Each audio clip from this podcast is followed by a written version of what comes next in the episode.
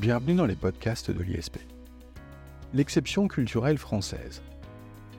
En 1993, à l'occasion des négociations sur le GATT, l'accord général sur les tarifs douaniers et le commerce mondial, s'est posé la question d'inclure les produits culturels dans le champ du libre-échange des biens et services. Naturellement, cela a soulevé une opposition de l'ensemble de la classe politique française au nom de l'exception culturelle. L'expression d'exception culturelle française était alors consacrée, au moins dans le débat public français. Une telle consécration s'inscrit dans le prolongement d'une action visant à protéger la culture française menée depuis 1959 par André Malraux, alors ministre de la Culture. Mais de quoi s'agit-il? Quel contenu donner à l'exception culturelle française? N'est-elle que la déclinaison de la défense de la diversité culturelle? Ou est-ce davantage une réalité? Plus généralement, comment le soutien public à la création culturelle conduit-il notamment à protéger le marché public français?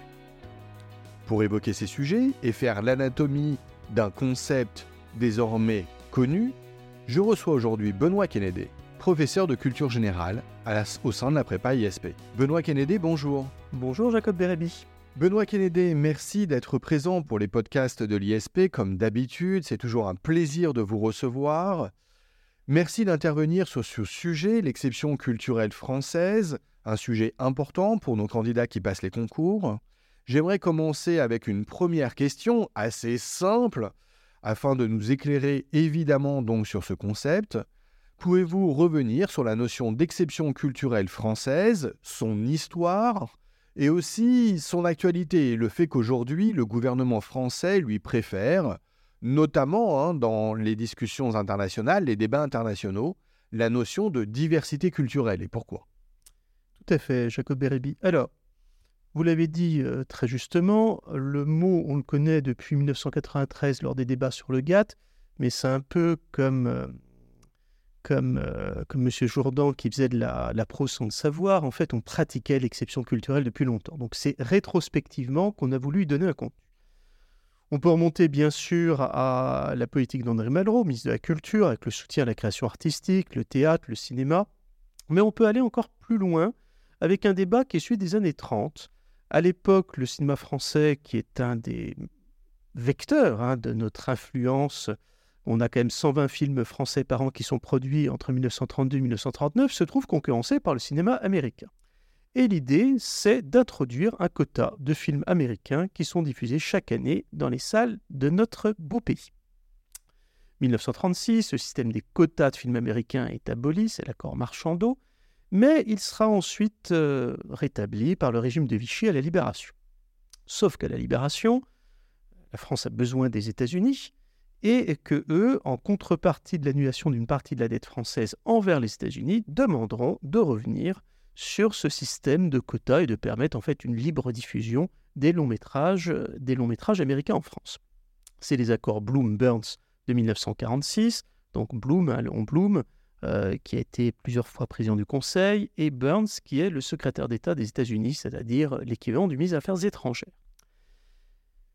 En 1946, à l'accord Bloomberg, donc qui annule une partie de la dette française envers les États-Unis, il est conclu un avenant qui prévoit que 4 semaines sur 13 semaines sont réservées aux films français. L'année, c'est 52 semaines, on prend des trimestres, et sur chaque trimestre de 13 semaines, 4 semaines, on ne peut avoir que des films français.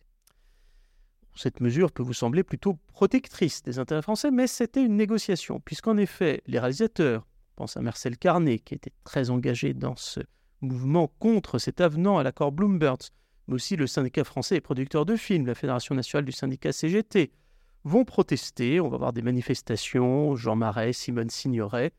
Le public suit et on doit réviser l'accord Bloomberg en 1948. Cette fois-ci, il va y avoir un maximum de films américains euh, diffusés en France, 121 pour être précis. C'est aussi à ce moment-là qu'est créé le Fonds de soutien à l'industrie cinématographique, alimenté par une taxe sur les billets. En fait, c'est l'ancêtre du, CNC, on y reviendra peut-être par la suite.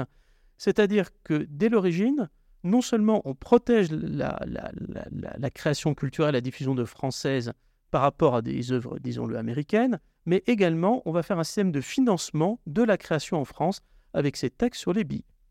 Donc ça, c'est la première étape. Années 30-40, c'est très marqué le domaine du cinéma et plus généralement de la création audiovisuelle. La deuxième grande étape, historiquement, c'est à partir de 1959, c'est le soutien à la création artistique, le théâtre, le cinéma. Je n'insiste pas parce qu'en fait, c'est plutôt les instruments anciens qui se poursuivent. Troisième étape, la loi du 10 août 1981, la loi Langue sur le prix unique du livre. Alors, elle est souvent mise comme un exemple de l'exception culturelle française. Je rappelle que le prix unique du livre, c'était éviter euh, des rabais trop, importants, par exemple de la FNAC, euh, qui auraient tué finalement les libraires indépendants. On va me dire en quoi il y a un rapport avec l'exception culturelle, c'est que moi-même je me suis posé la question. Or si, parce que le petit libraire, il fait sans doute l'image de la diffusion, de notre tissu économique en France. Donc voilà pourquoi généralement le prix unique du livre est mis dans le champ de l'exception culturelle française, même si je trouve que c'est un peu tiré par les cheveux, puisque que le, le livre soit en français ou en anglais, ben, le prix unique du livre, il s'applique pour tout. Quatrième étape, ce sont les décrets dits TASCA. TASCA, du nom de Catherine Tasta, ministre déléguée à la communication, et qui là va proposer des quotas d'œuvres françaises et européennes dans l'audiovisuel et le cinéma. Ça, c'est le point sur le plus technique. On pourra y revenir si vous le souhaitez par la suite. 1993, négociation du GATT. Euh, l'idée d'étendre le libre-échange, alors ça suscite de grandes oppositions dans un domaine comme l'agriculture, mais également le cinéma et l'audiovisuel. Et à l'époque, d'ailleurs, le ministre des Affaires étrangères français euh, va populariser la notion d'exception culturelle. 1994, quota de francophones diffusés à la radio. Enfin, loi 1994 appliquée à partir de 1996. Vous l'observiez très bien, Jacob Bérébi, aujourd'hui on ne parle plus d'exception culturelle, mais de diversité culturelle. Ça renvoie à l'idée qu'il y a plusieurs cultures au sein d'une société, et surtout c'est davantage vendable dans le champ international. Exception culturelle française, ça fait un peu chauvin. Surtout qu'en plus, vous l'avez compris, quand on parle d'œuvres francophones, ce n'est pas seulement des œuvres françaises, c'est des œuvres de langue française.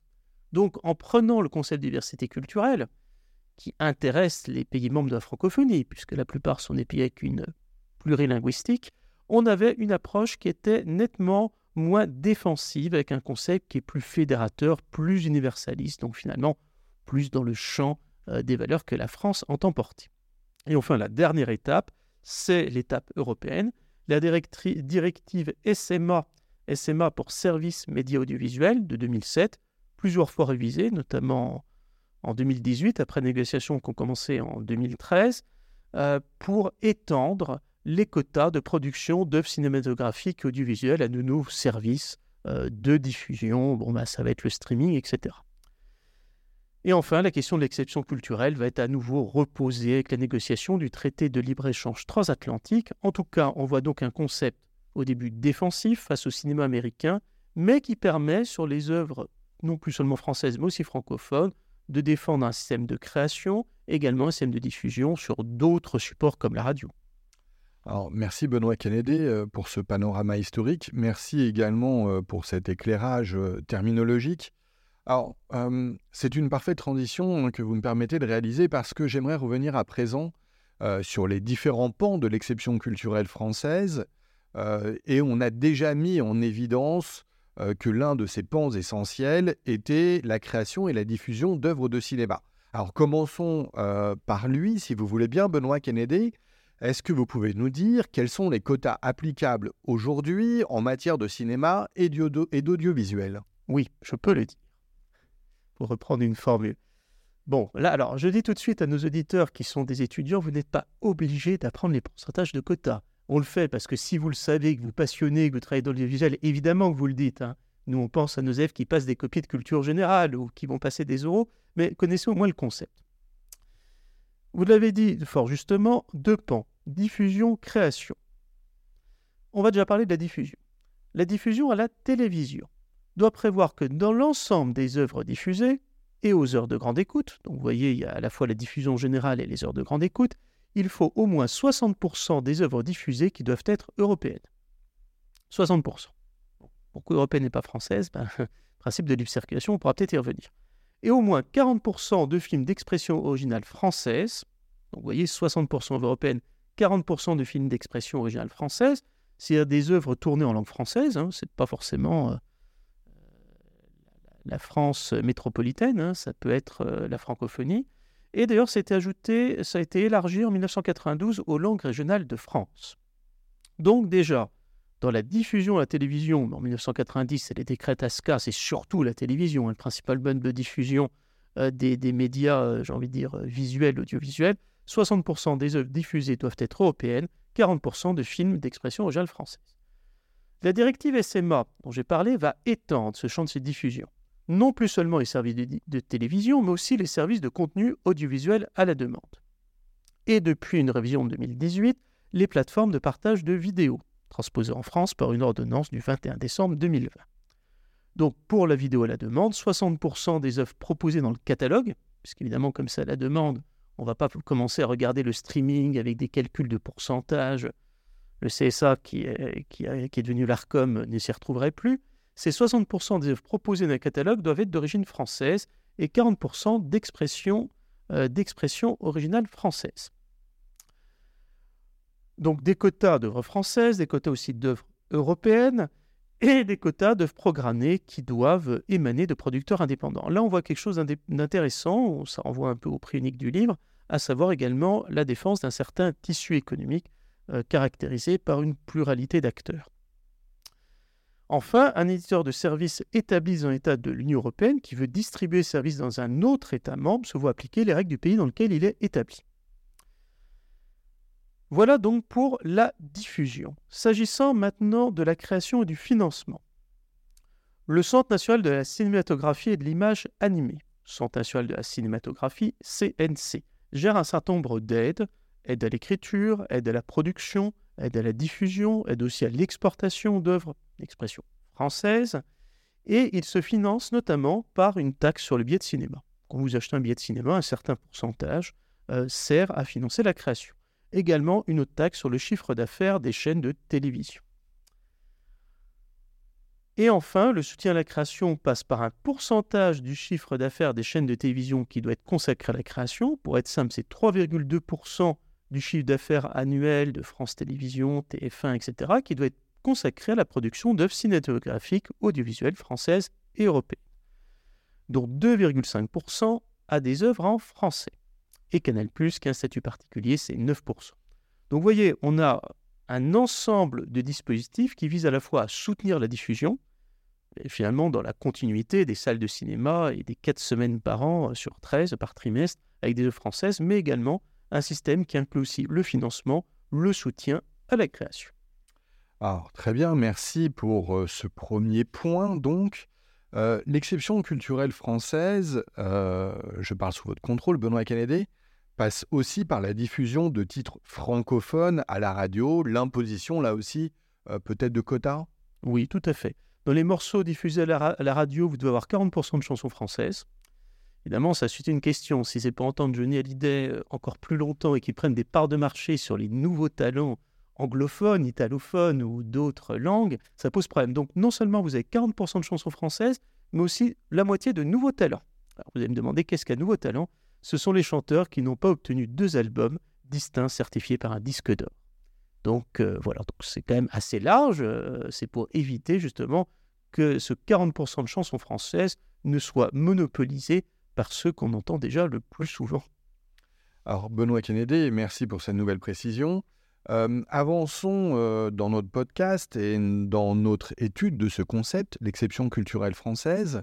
dans le cadre de la préparation de ce podcast, j'ai pu consulter la page Défendre l'exception culturelle française sur le site du gouvernement et sur le site notamment du ministère de la Culture. D'ailleurs, j'en conseille la lecture à nos auditeurs.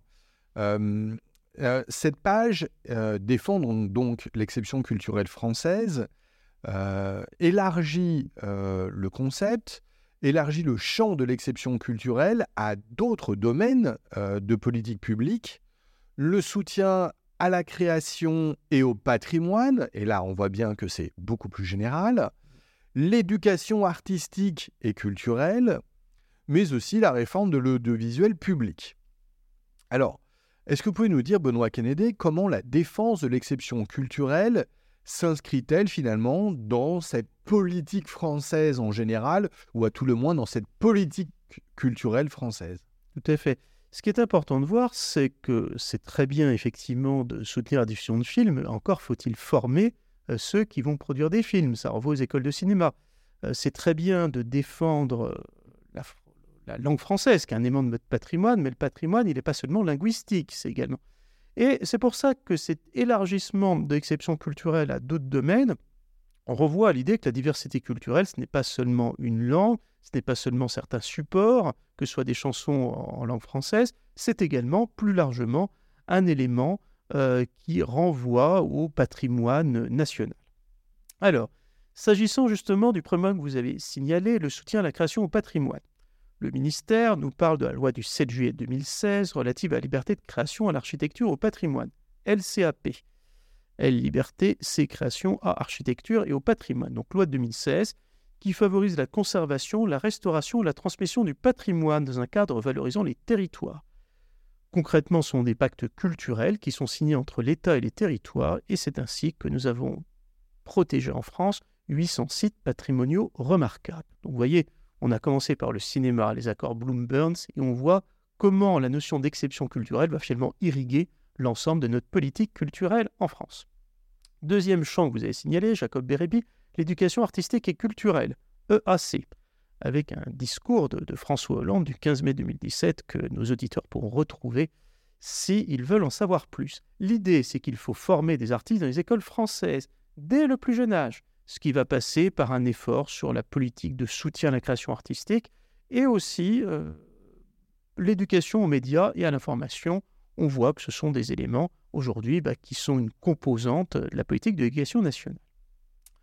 La réforme de l'audiovisuel public, troisième pan que vous avez cité euh, à fort juste titre et qui est justement sur euh, cette page gouvernementale, c'est la loi du 15 novembre 2013 dont le caractère le plus connu, c'est que les dirigeants des sociétés de l'audiovisuel public ne sont plus nommés par le président de la République pour éviter justement un, monopole euh, de l'État, de l'exécutif. Concrètement, cette réforme contient aussi des éléments politique culturelle, qu'il s'agit du soutien à l'innovation, de faire rayonner la culture française, en fait, l'idée, c'est que l'audiovisuel public participe à la promotion de la langue française, de la culture française, et que ces différents pans, ces autres politiques, on parlait du prix unique du livre, participent aussi à la défense d'exceptions culturelles et plus largement de la diversité culturelle. Euh, alors, soyons bien clairs, rares sont les fois où je donne mon opinion mmh. euh, dans nos podcasts, mais je vais tout de même le faire ici. Euh, je, suis de ceux, et je le redirai peut-être en conclusion, qui, qui, ne peuvent que se féliciter euh, du, concept même d'exception culturelle française et de la politique culturelle française. On est un pays riche de culture euh, et, ça doit le demeurer. Mais peu importe, je vais me faire l'avocat du diable pour la prochaine question, Benoît Kennedy.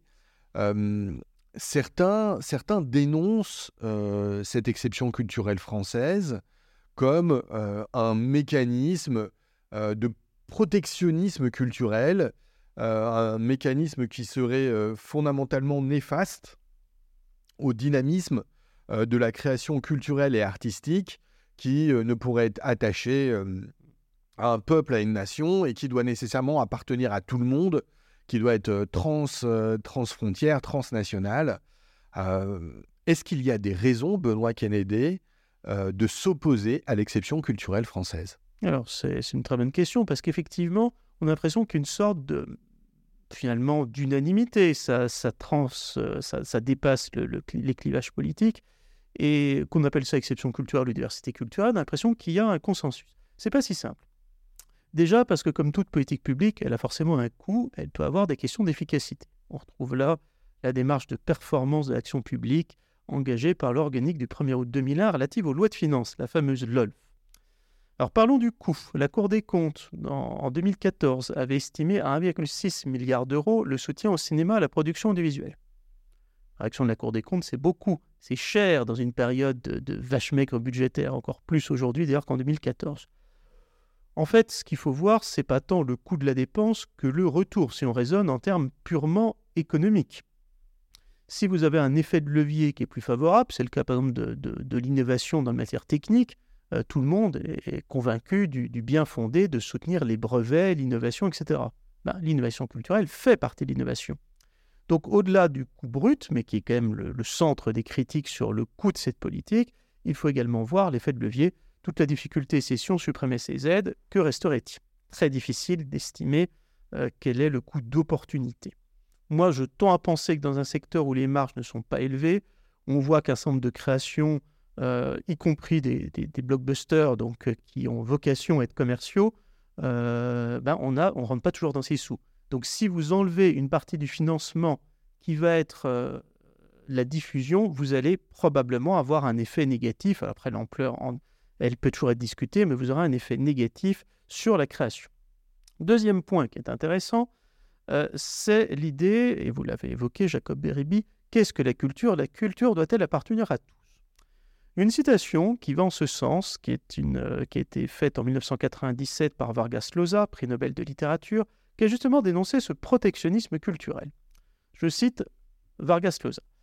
Les cultures n'ont pas besoin d'être protégées par les bureaucrates et les forces de police, ou placées derrière des barreaux, ou isolées du reste du monde par des barrières douanières pour survivre et rester vigoureuses. Très belle formule. On, reconnaît le, sens de la plume du prix Nobel. Mais si on réfléchit bien, ben c'est la voie de la jungle que nous propose ce, cher Vargas Llosa, et de dire les meilleurs s'en sortiront. Et c'est vrai que si vous regardez euh, la nouvelle vague du cinéma français, elle s'est développée malgré finalement une pénétration du marché français. Alors, au-delà plutôt du protectionnisme culturel, des sujets qui me semblent davantage mériter débat et sur lesquels on peut arriver à reconnaître qu'il y a des questions. La politique culturelle en France, qui décide de la norme culturelle? Qui décide, par exemple, de soutenir dans tel FRAC, euh, Fonds régional d'art contemporain, euh, de soutenir plutôt le théâtre, la création artistique, ou est-ce qu'il va falloir, par exemple, tel courant euh, plastique? Le risque qui a été signalé, et qui est aussi dans la situation de Vargas Llosa, c'est le risque du clientélisme, et surtout le risque de faire de l'État un prescripteur. Est-ce que la liberté s'arrange finalement d'avoir un État qui dira ce qu'est l'art officiel? Ça nous renvoie à tout le débat sur les académies de, de, peinture, de littérature, dans quel sens l'académie à la fois soutient un certain patrimoine, c'est le sens de l'académie, l'académie la plus connue, c'est-à-dire l'académie française, mais est-ce que d'un autre côté, ça n'a pas avoir tendance à, je dirais pas ossifier, mais en tout cas normaliser ce qui doit être créé? C'est un éternel débat. L'académie a ses avantages, elle a aussi ses inconvénients. Enfin, est-ce que l'État doit intervenir dans la création culturelle? On est dans un pays de tradition colbertiste, où l'État intervient dans beaucoup de domaines. Est-ce qu'il ne faut pas laisser le libre jeu des forces du marché, comme le pose Vargas Llosa? C'est une autre conception, c'est une conception finalement libertarienne euh, de la, du rôle de l'État, c'est-à-dire d'un État minimal. Et c'est vrai que si un certain nombre de libertariens acceptent sur les fonctions régaliennes, tout est bien que la culture et la libre création n'est peut-être pas euh, le domaine pour eux le plus indispensable. Dans la continuité de ce débat, euh, je vous propose maintenant d'envisager la question au niveau européen. Comment justifier en droit européen, justement, euh, système fondé sur euh, les libertés, euh, une telle exception culturelle? Comment une telle exception culturelle peut-elle finalement se concilier avec le principe de liberté de circulation, liberté de circulation des marchandises, libre prestation de services, etc. Tout à fait. Vous avez raison de le souligner, il y a effectivement au point juridique un vrai débat. Alors, il faut savoir que sur la libre circulation au sein de l'Union européenne, il n'y a pas de régime spécifique pour les biens, les services ou les activités culturelles. Quel que soit le bien, le service ou l'activité culturelle, il y a une libre circulation. Par ailleurs, vous avez noté que le droit français s'est beaucoup adapté. Quand on parle d'œuvres européennes, c'est y compris des œuvres qui ne sont pas d'expression française. Donc on a bien parti du principe, bah, notamment quand on va négocier l'Union européenne comme bloc commercial avec d'autres ensembles, les États-Unis, la Chine ou le Mercosur, qu'effectivement, on ne défend pas les intérêts français, on défend les intérêts de l'Union européenne.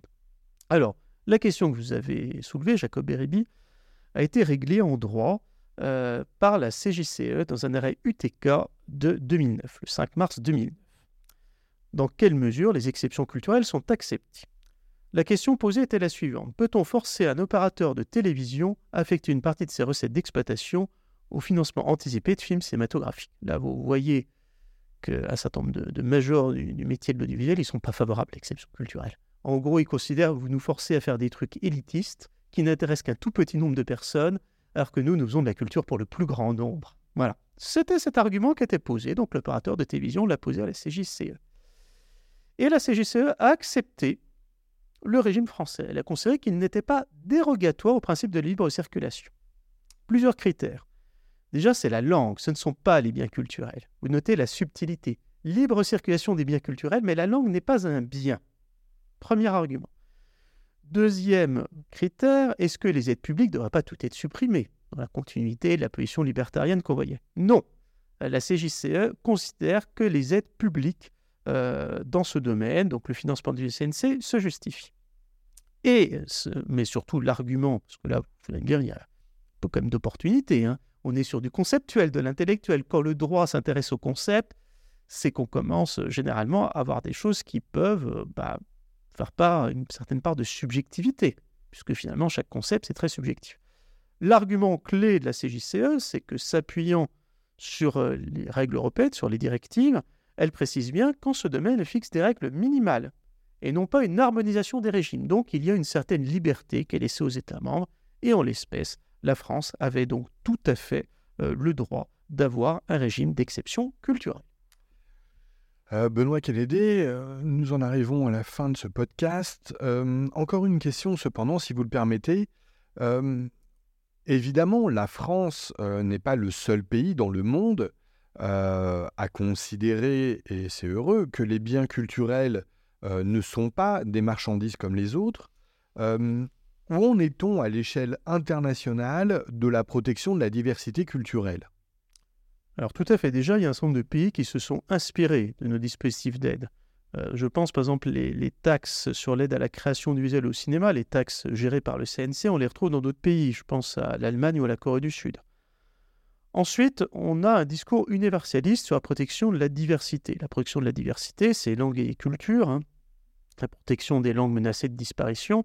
Dire le français n'est pas véritablement menacé de disparition. Mais toutefois, n'avoir que comme seule expression en langue originale l'anglais, peut-être demain le, chinois ou d'autres langues, pose la question effectivement de la diversité de création. Euh, la notion aussi de défense des peuples minoritaires, les peuples racines, dirait, dirait Jean Mallory. Le concept de protection de la diversité est aujourd'hui consacré par l'UNESCO et le 21 mai est la journée mondiale pour la diversité culturelle, le dialogue et le développement. Enfin, c'est posé la question quand on parlait du GATT au tout début, mais quand l'Organisation mondiale du commerce se met en place, faut-il inclure ou pas les produits culturels? Le débat, n'a pas disparu il y a 30 ans. Il continue. Et au sein des débats de l'OMC, l'Organisation mondiale du commerce, ces positions soutenues par la France évidemment avec des organisations professionnelles de la culture, hein, dans d'autres régions du monde que la France, est justement de considérer que le bien culturel n'est pas un bien au même titre qu'un paquet de spaghettis, un paquet de lessive ou euh, une tonne d'acier. Donc euh, la France a mis en place des coalitions nationales contre l'extension de l'OMC, c'est-à-dire des règles de libre-échange aux biens culturels. On retrouve dans cette coalition euh, des pays européens comme l'Allemagne, l'Espagne, l'Italie, y compris ce qui est intéressant des pays anglo-saxons, l'Australie, le Canada et la Nouvelle-Zélande. Moins surprenant pour le Canada, qui a quand même un plurilinguisme qui est très ancré. On retrouve aussi euh, des États comme l'Argentine, des pays en développement francophone, Burkina Faso, Cameroun, Sénégal, mais aussi le Pérou. Donc ces coalitions nationales, c'était 38 pays à Montréal en 2007. Et donc on voit très bien que, sur une part déjà, c'est que notre, euh, je ne vais pas envie de dire modèle français, mais enfin notre système de défense de l'exception culturelle française, on le retrouve dans d'autres pays, et qu'au niveau international, quand c'est un sujet de débat au niveau international, nous ne sommes pas seuls, soit parce que d'autres pays ont déjà mis en place ce type de politique, soit aussi parce que les questions qui se posent sur le champ du libre-échange nécessitent une approche non pas dogmatique, en conscience que le libre-échange doit être universel, ce qui n'a d'ailleurs jamais été. Hein.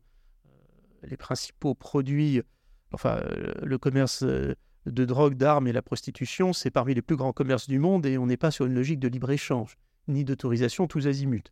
Donc on a, également, euh, on a également, dans le cadre des produits culturels, un certain nombre de champs de débat, et je pense que c'est heureux, et ce sont justement ce champ de débat euh, qui permet que la diversité culturelle soit un concept en droit international et de négociation sur les normes internationales de libre-échange. Merci Benoît Kennedy. J'aimerais conclure euh, et même si vous avez pris l'exemple de l'Espagne ou encore de l'Italie pour dire que d'autres pays ont la même protection de leur spécificité culturelle, et prône des politiques analogues à la nôtre en matière de diversité culturelle, j'aimerais juste me féliciter de quelque chose.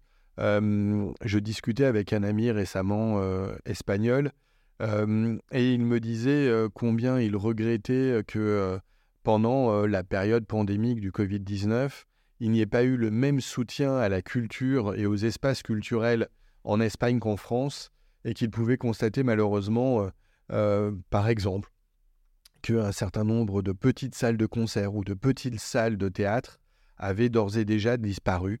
Alors bien évidemment, hein, il ne faut pas considérer que en France, euh, ces petites salles et autres endroits de culture euh, n'ont pas subi euh, les frais de la période pandémique, c'est totalement évident. Mais le soutien spécifique de la France à ces endroits de culture et plus généralement à la culture est une chose heureuse. Conserver les cultures, les traditions culturelles, les cultures populaires et les spécificités nationales euh, doit, doit rester une priorité, euh, comme on a pu le démontrer au travers de ce podcast, même si encore une fois, vous l'avez très justement souligné, euh, Benoît Kennedy, il y, a, il y a aussi des arguments dans le sens inverse. Tout est toujours une question de mesure et de pondération, mais je vais en terminer là avec ces mots faciles. Benoît Kennedy, merci une nouvelle fois d'avoir participé au podcast de l'ISP et nous espérons vous y retrouver bientôt. Merci Jacob Berebi. Merci à tous, au revoir.